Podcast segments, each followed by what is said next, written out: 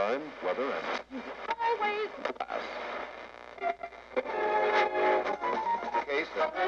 Câmbio, câmbio, câmbio, câmbio. Salve, salve, terráqueos!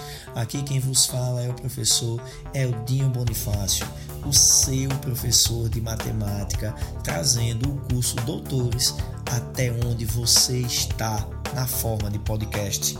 Então, mais uma coisa diferente que nós trazemos para ajudar você a ficar melhor em matemática. Nós não somos Eleven, mas nós também temos os nossos truques e eliminamos qualquer demagogo que esteja atrapalhando o seu aprendizado em matemática. Uhul! Que demais!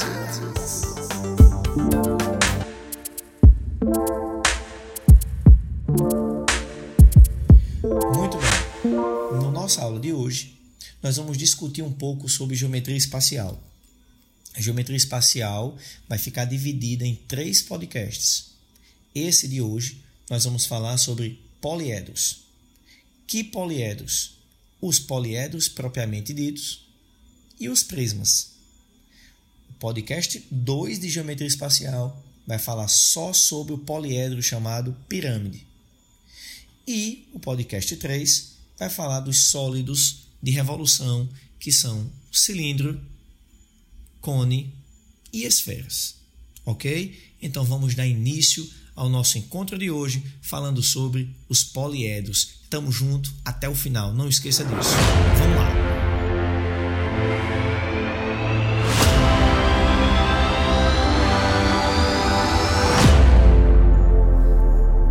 O que, que são poliedros? Poliedros são aqueles sólidos que possuem faces, vértices e arestas. E aí, todo prisma vai ser um poliedro, toda pirâmide vai ser um poliedro. E existirão alguns poliedros que não são nem prismas nem pirâmides. Eldinho, que poliedros você acha que merecem destaque no meu estudo? Os chamados poliedros de Platão. São cinco. Esses cinco poliedros de Platão correspondem a cinco dados do jogo RPG que você pode ver assistindo Stranger Things. Uhul! Mais uma vez falando disso, hein? Olha a matemática em tudo. Procure que você sempre vai achar matemática em absolutamente tudo. Vamos lá. Quais são os cinco poliedros de Platão? Nós temos a sigla TOD, onde o T é o tetraedro, que é formado por quatro faces triangulares.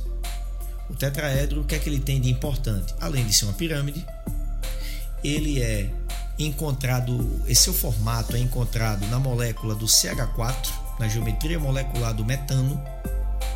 O que mais que ele tem de importante? Ele era associado ao fogo. É importante isso, hein? Historicamente associado ao elemento fogo. O hexaedro, que é o H do Todd, ele é formado por seis faces retangulares. O hexaedro, por exemplo, é um prisma, é o famoso paralelepípedo, que na maioria das construções, ou em boa parte delas pelo menos, você tem o formato de paralelepípedo. Engraçado é que historicamente o paralelepípedo, o hexaedro, ele era associado ao elemento terra. Vale bem salientar isso. O O do Todd é o octaedro. O octaedro ele é formado por oito triângulos. Então você pode encontrar o octaedro no elemento ar. Veja que o balão de São João tem o formato de octaedro, que na verdade são duas pirâmides, uma de cabeça para cima e uma de cabeça para baixo, juntas, com as suas bases coladas.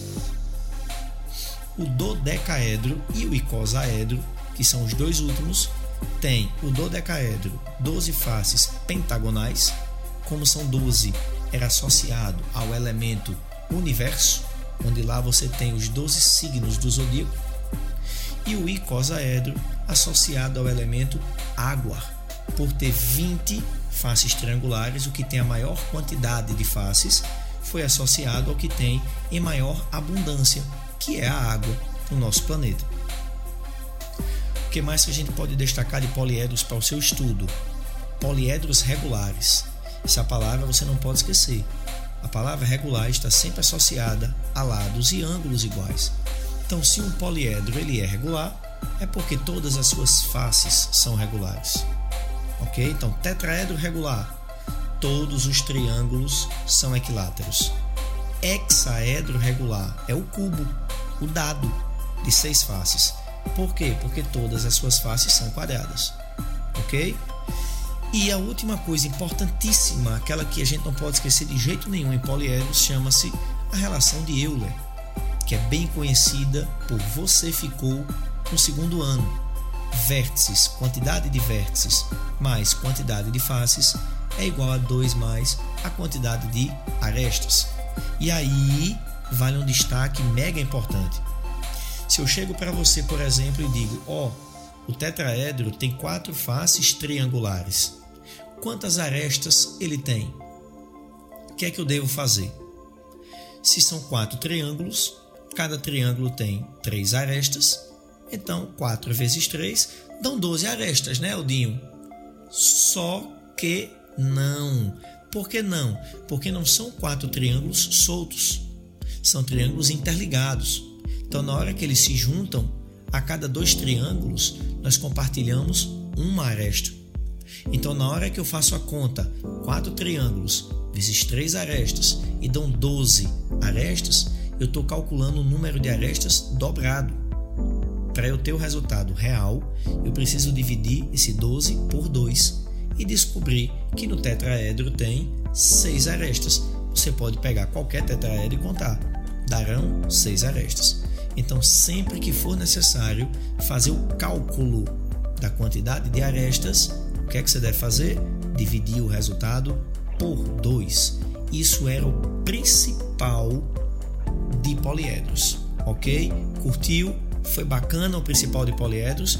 A gente vai dar aquela pausa para você respirar. Você vai dar só aquela inspiração, expiração, curtir esse nosso podcast, indicar para um amigo que é o tempo que a gente volta com os prismas, ok? Já já eu estou de volta, vou fazer aquela mágica de Eleven com os olhos.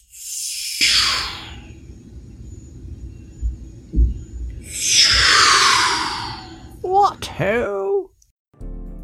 Estamos de volta, galera, e agora vamos falar sobre os prismas. Prismas são poliedros, possuem vértices, faces e arestas. Porém, os prismas eles formam uma classe especial de poliedros. Por quê? porque são sólidos que possuem duas bases paralelas em forma de polígonos e iguais. Além disso, possui faces na forma de paralelogramos. Portanto, não esqueça do que eu estou dizendo hoje, isso é mega importante. Todo prisma tem duas faces paralelas e iguais, que nesse caso são chamadas de bases e as faces laterais são no formato de paralelogramos. Não esqueça de jeito nenhum isso, viu? É questão certa de prova, é questão de Enem. Não pode esquecer. No prisma nós temos a aresta da base, porque agora a gente tem quem é base e quem é face. Nós temos a aresta lateral, que é quando ela não está na base, ok? Nós temos aqueles prismas que são chamados de regulares, que é quando sua base tem os lados e os ângulos iguais. Veja isso, sua base. Não vá confundir com as faces. As faces de um prisma são paralelogramos, podendo ser retângulos e até podendo ser quadrados se a questão disser. Se ela não disser nada, se ela não fizer menção nenhuma a isso, ou não disser que é um cubo, por exemplo, um prisma regular no geral tem as bases regulares e as faces são retângulos idênticos. Então, o que é que o prisma regular tem de especial?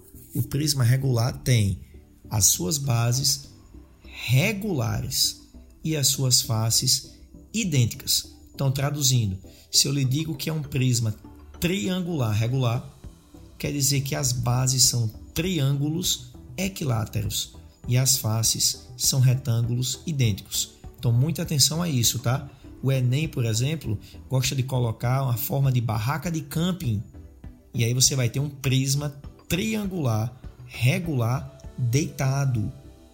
Se ligue nisso. Lembre que o prisma tem que ter duas bases paralelas e iguais e as faces no formato de paralelogramo, ok?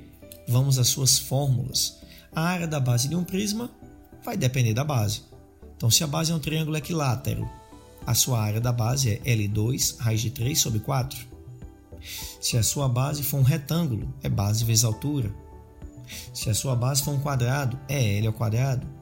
Se a sua base for um hexágono regular, é 6 vezes a área de um triângulo equilátero. E assim, sussu, ou seja, sucessivamente. A área lateral no prisma regular, todas as faces são iguais. Então basta você achar a área de uma face e multiplicar pela quantidade de faces que a figura tiver. Ok? Muito bem. E sua área total? Poxa, se tem duas bases iguais e as faces são retangulares, no formato de paralelogramo, eu faço duas vezes a área da base, porque as duas são iguais, e somo com a área lateral. E assim eu vou ter a área total do prisma. Detalhe, não só do prisma. Acompanhando os nossos podcasts, você vai ver que o cilindro, como também tem duas bases paralelas iguais, vai ter a mesma fórmula para a área total. Assim como vai ter a mesma fórmula para o volume. Como o prisma tem duas bases paralelas iguais e o cilindro também, o volume de ambas as figuras é a área de uma base vezes altura. Área da base vezes altura é a fórmula do volume do prisma e do volume do cilindro, as figuras que têm duas bases paralelas iguais. Ok? Essas são as principais fórmulas, as principais características que um prisma pode ter. Lembre que a área lateral na figura regular é a área de uma face vezes a quantidade. Se a figura não tiver faces iguais, ou seja, se ela não for regular, você vai ter que achar a área de cada face e somar todas no final.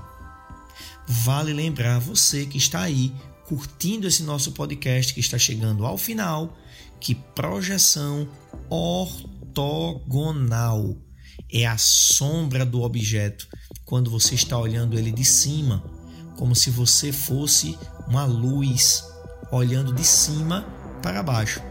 E aí você vai ter no chão a projeção ortogonal, a sombra daquele objeto. Eu me refiro ao chão se, claro, você estiver botando essa luz, o seu olhar de cima para baixo. Imagine uma parede, se você estiver olhando em direção à parede, a projeção ortogonal do objeto será na própria parede. Ok? Então não esqueça que projeção ortogonal é a sombra. Se for em relação ao chão, é quando você está olhando de cima, como se você fosse um foco de luz e essa luz estivesse formando 90 graus com um referencial que seria o chão. Ok? E aí, encerramos o nosso primeiro podcast super rápido, super tranquilo. Foi legal? Curta esse podcast, espalhe, vamos espalhar, vamos viralizar que nós do Doutores estamos preocupados com o seu aprendizado e que nós fazemos qualquer tipo de mágica para lhe ajudar a aprender mais, a fazer você gostar da matemática e fazer você ter prazer em botar um fonezinho no ouvido para escutar esse velho professor trabalhando com você um assunto tão bacana e que às vezes as pessoas nem gostam tanto, que é a matemática, mas você não faz parte dessas pessoas. Você é um dos nossos você é um dos doutores, ok? Foi um prazer imensurável ter compartilhado esses minutos com vocês. No nosso próximo podcast, vamos conversar sobre pirâmides. Não perca, esteja nos seguindo e faça esse favor, espalhe para todo mundo. Vamos viralizar geral. Aquele forte abraço e até a próxima. Uhul!